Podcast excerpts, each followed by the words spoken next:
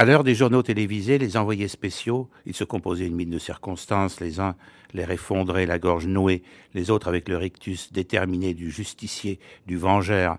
s'alignaient avec euh, Mowbray House en arrière-plan. Chacun empoignait le micro entouré d'un quadrilatère de carton sur lequel figurait l'indicatif de sa station, chacun faisant face à son caméraman et des projecteurs torches allumés, les sourires figés dans l'attente du 4, 3, 2, un top antenne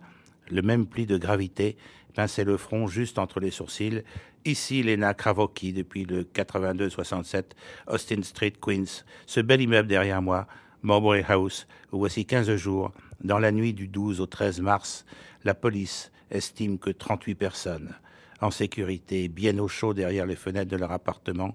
ont regardé pendant plus d'une demi-heure une jeune femme de 28 ans se faire poignarder à mort, poignarder et violer sans qu'aucun de ses témoins ait tenté d'aucune façon de lui venir en aide.